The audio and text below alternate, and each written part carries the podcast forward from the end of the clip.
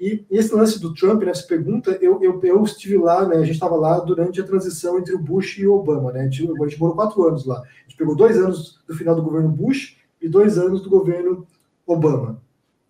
E, e, e, havia uma grande, sabe, uma grande esperança em torno da renovação, sabe, mudança do Bush, né, um governo de direita, um governo conservador, que tinha enfiado os Estados Unidos em duas guerras, né, aprofundou a guerra que durou, sei lá, 15, 20 anos a guerra acontecendo, os caras lá ainda ocupando as regiões. É, então tinha uma grande esperança de que fosse mudar as coisas.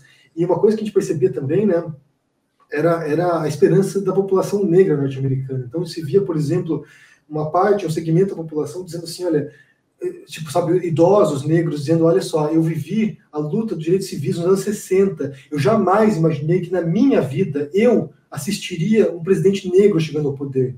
Porque eles não imaginavam, tipo, 50 anos, 60 anos antes, os caras tinham segregação real nos Estados Unidos, sabe? Os caras não podiam entrar no mesmo ônibus com o branco, tinha que ficar em posição separada, dividido. O cara não podia estudar numa mesma escola de um negro. E, de repente, em poucas décadas, os caras chegavam, chegavam no poder, né? O, Obama. Então, de fato, havia uma enorme esperança, havia uma enorme expectativa de que houvesse uma mudança drástica. Só que, por outro lado, dada essa natureza tão extraordinária da ascensão do Obama, porque foi de fato uma coisa assim que mobilizou jovens, né? os jovens foram para a rua motivar a população a votar, vamos votar, vamos mudar, isso aqui lá. Também houve reação. Então, acho que o Trump ele nasce dessa reação e desse racismo mesmo profundo nos Estados Unidos, né? Porque assim, muitos americanos brancos não conseguiam aceitar o fato de ter um presidente negro. Então, eu, eu, eu vejo isso.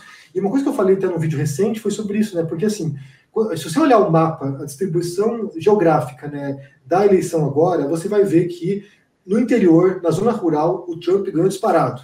Então, assim, você vê toda a zona rural, tudo vermelhinho, que é o vermelho é a cor dos republicanos, né? Comunistas, os republicanos comunistas, tudo vermelhinho. Quando você olha as grandes cidades, todas as grandes cidades são democratas, mesmo no Texas, mesmo no Arizona, mesmo nos estados que são tradicionalmente republicanos. Por quê?